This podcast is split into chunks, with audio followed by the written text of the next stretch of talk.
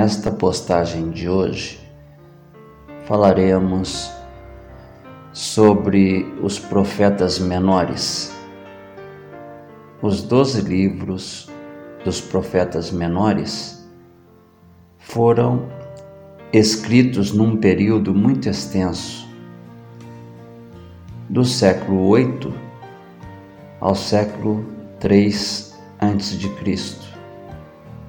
E por isso constituem fonte inestimável para o conhecimento da antiga civilização judaica, em seus aspectos sociais, religiosos e políticos.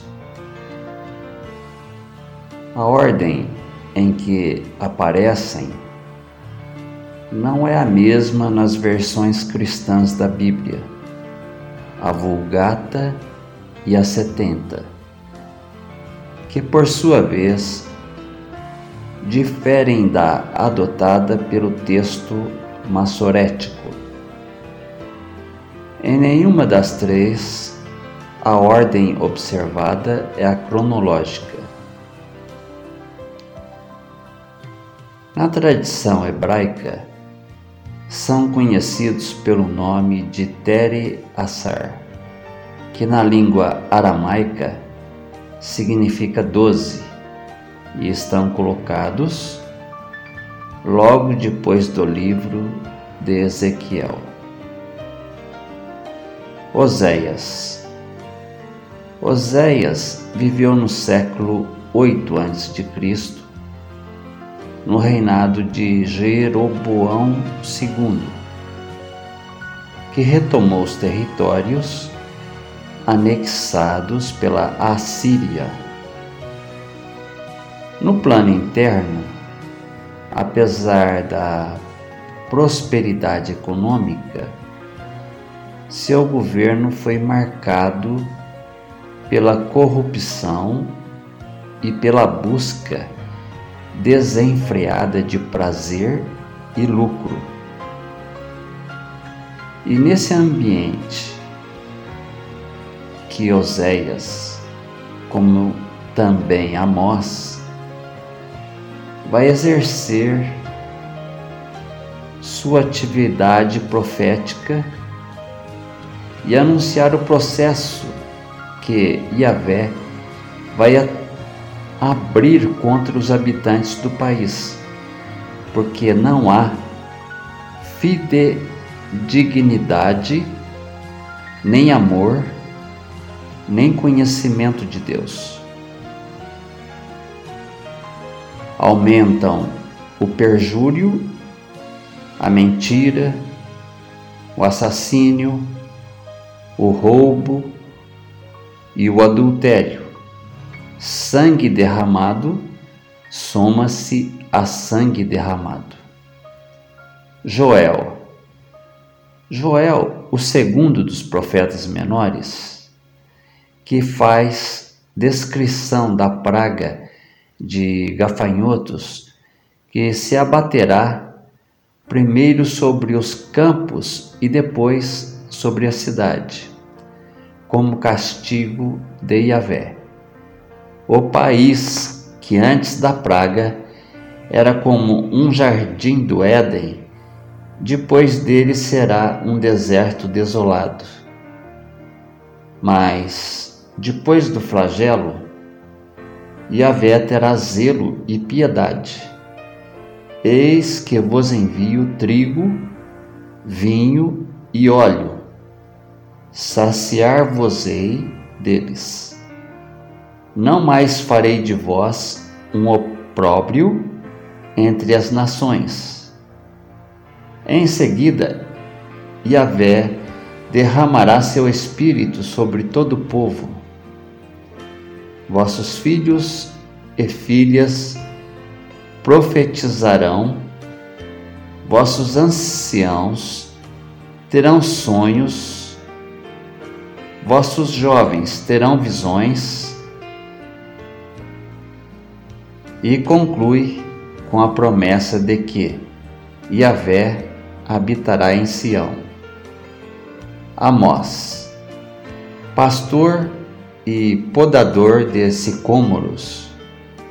A vida profissional de Amós, terceiro dos profetas menores, revela-se em estilo cheio de imagens retiradas da natureza e da vida campestre, consciente da corrupção interna do reino de Jeroboão II e de que a moralidade social é um fator determinante da vida de um povo. Repreende as classes ricas que exploram os trabalhadores. Em consequência desses pecados, por que oprimis o fraco e tomais dele um imposto de trigo para proveito próprio? Muitos castigos sobrevirão. O penúltimo capítulo do livro relata as visões de pragas, de gafanhotos, seca, fome e luto. No último, vêm as perspectivas de recuperação e de fecundidade paradisíaca, em que as cidades serão restauradas, os habitantes plantarão vinhas e beberão seu vinho, cultivarão pomares e comerão seus frutos. Abdias. O livro que contém as profecias de Abdias quarto dos profetas menores, consiste em um único capítulo e é o menor da Bíblia. Sua profecia se apresenta em duas partes: o castigo de Edom, anunciado em pequenos oráculos dispersos pelo livro, e o dia de Yahvé, em que Israel se vingará de Edom o plano histórico em que desenvolvem essas profecias é o da invasão do sul da Judéia pelos Edomitas, após a ruína de Jerusalém. Constitui, na verdade, um clamor de vingança, de espírito nacionalista, embora exalte a justiça e o poder de Yahvé, a quem pertencerá finalmente o reino. Jonas. O livro de Jonas é atípico em relação aos outros profetas menores, por dois motivos. Seu título não se refere ao autor, mas ao personagem principal. Não apresenta fatos históricos, mas uma parábola Jonas, encarregado por Yahvé de pregar a penitência em Nínive, capital da Síria, toma outro destino e embarca para Tarsis. Uma tempestade surpreende o navio e os marinheiros suspeitam de que alguém atrai uma maldição divina. Jonas acusa-se, pede para ser lançado ao mar. É engolido por um grande peixe e cuspido na praia. Vai para Nínive, onde prega nas ruas, obtém o arrependimento do rei e do povo, e assim evita o castigo. O livro é tido como uma preparação à, à revelação evangélica do amor de Deus, pela piedade demonstrada em relação a Jonas, salvo da morte, e a Nínive, salva da destruição, contemporâneo de Isaías. Miqueias é um homem do campo conhece as agruras do trabalho, na terra e as injustas relações de dominação, de dominação que os donos impõem aos empregados. Por isso investe contra os que comeram carne do meu povo, arrancaram-lhe a pele e quebraram-lhe os ossos, ameaça os usurários que roubam os campos, tomam as casas, oprimem o homem e sua herança. O livro apresenta em duas sequências as profecias de castigos e as promessas de salvação e conclui por um apelo ao perdão divino, ao Deus que tira a culpa e perdoa o crime que calcará aos pés as nossas faltas e lançará ao fundo do mar todos os nossos pecados. Diferentemente dos profetas menores já citados, Naum, Naum dirige suas críticas apenas aos estrangeiros, contra quem roga a vingança de Yahvé. Em atividade no século 8 a.C., entre a queda de Tebas e a de Nínive, por ele prevista, o profeta é um apaixonado cantor da liberdade. Seu livro, de apenas dois capítulos, começa por um canto de glorificação a Yahvé. Como o Deus vingador, seguem-se um poema satírico contra Judá e Nínive, ameaças e palavras de consolação a Israel. No final, um canto de lamentação fúnebre aos assírios, como o comentário de que todos os povos aplaudem sua desgraça, pois sobre todos se abaterá continuamente sua maldade. Abacuque. O oitavo profeta menor é Abacuque, cuja mensagem é uma, é uma profecia de salvação. O livro não traz nenhuma informação sobre sua pessoa, nem sobre a época em que viveu. Compreende três capítulos. O primeiro é um protesto à vitória dos caldeus sobre Nínive e ao domínio da iniquidade no mundo. O segundo, também sobre Nínive, apresenta-se na forma de um diálogo entre Deus e o seu profeta e traz uma série de maldições contra o opressor, em forma de duras críticas aos arrogantes, aos que acumulam o que não lhes pertence, aos que ajuntam ganhos ilegítimos e constroem uma cidade com sangue e injustiça. O terceiro é um apelo à intervenção de Yahvé. Espero tranquilo o dia da angústia que se levantará contra o povo que nos ataca. Contemporâneo de Naum e dos primeiros anos de Jeremias, Sofonias profetizou em Judá ao tempo do rei Josias. Seu livro segue a maior parte dos escritos proféticos, com antevisões de calamidades oráculos contra povos estrangeiros e profecias de salvação. Em quatro capítulos, começa por uma longa série de anunciações do dia de Yahvé em Judá. Quando se levantarão urros e gritos, e os homens serão castigados.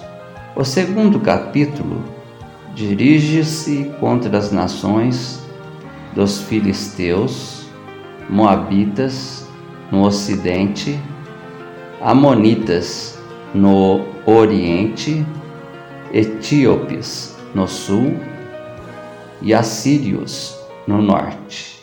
O terceiro concentra suas imprecações contra Jerusalém, a cidade rebelde, manchada, opressora. O último contém as promessas de conversão dos povos e a volta dos dispersos. Ageu. O livro de Ageu, décimo dos profetas menores, apresenta-se antes como um relato de suas atividades do que como uma profecia. A época é o segundo ano de Dario, rei dos persas, que permitiu aos judeus a reconstrução do templo. A primeira alocução visa exatamente esse tema, ao concitar aos trabalhos como forma de evitar desordens em Judá. A segunda promete bênçãos aos reconstrutores do templo. A terceira prediz que o esplendor do segundo templo será maior que o do primeiro. A quarta é uma consulta aos sacerdotes sobre as impurezas que ameaçam o templo. A última, uma profecia da escolha de Zorobabel como eleito de Yahvé. As exortações à reconstrução do templo proferidas por Ageu encontram eco em seu contemporâneo, Zacarias. Zacarias, sacerdote penúltimo dos profetas menores, seu livro contém três profecias. Uma conclamação à conversão, quando então Yahvé se voltará para seu povo. Uma narração de visões noturnas, um apelo à continuação do jejum do quinto mês, comemorativo do incêndio do templo. Os oráculos, também em número de três, apresentam-se nessa ordem, vinda do reino de Yahvé, com a aniquilação dos poderes terrestres e o recolhimento dos israelitas dispersos. Uma alegoria que descreve o bom pastor desprezado pelo rebanho e o mau pastor cuja morte iniciará um processo doloroso de purificação. Os dois ataques contra Jerusalém.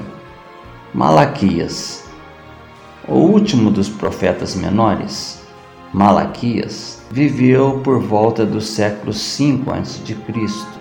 Há dúvidas se esse era mesmo seu nome ou um designativo da função de mensageiro. O livro é um longo diálogo iniciado com a palavra de Yahvé ou de seu profeta, que é contraditado pelo povo ou pelos sacerdotes e volta a afirmar o que dissera de modo mais categórico. O diálogo desenrola ao longo de seis alocuções na seguinte ordem: 1. Um, Yahvé assegura seu amor por Israel. 2. Censura os sacerdotes por seu desleixo nos sacrifícios. 3. Censura os judeus por seus matrimônios mistos com filhas de um deus estrangeiro e os divórcios. 4. Avisa que só virá como juiz depois que seu mensageiro purificar o sacerdócio e o templo promete que tão logo os dízimos sejam pagos pontual e integralmente, cessarão as pragas de gafanhotos e a perda de colheitas. 5. Promete também que no dia do juízo os justos serão recompensados e os pecadores castigados. 6. Finaliza com uma exortação à observância da lei de Moisés e com a previsão da vinda de Elias, o profeta, antes que chegue o dia de Yahvé, grande e terrível. Com este episódio, terminamos as explanações sobre os profetas e, na sequência, iremos começar a elucidar o Novo Testamento.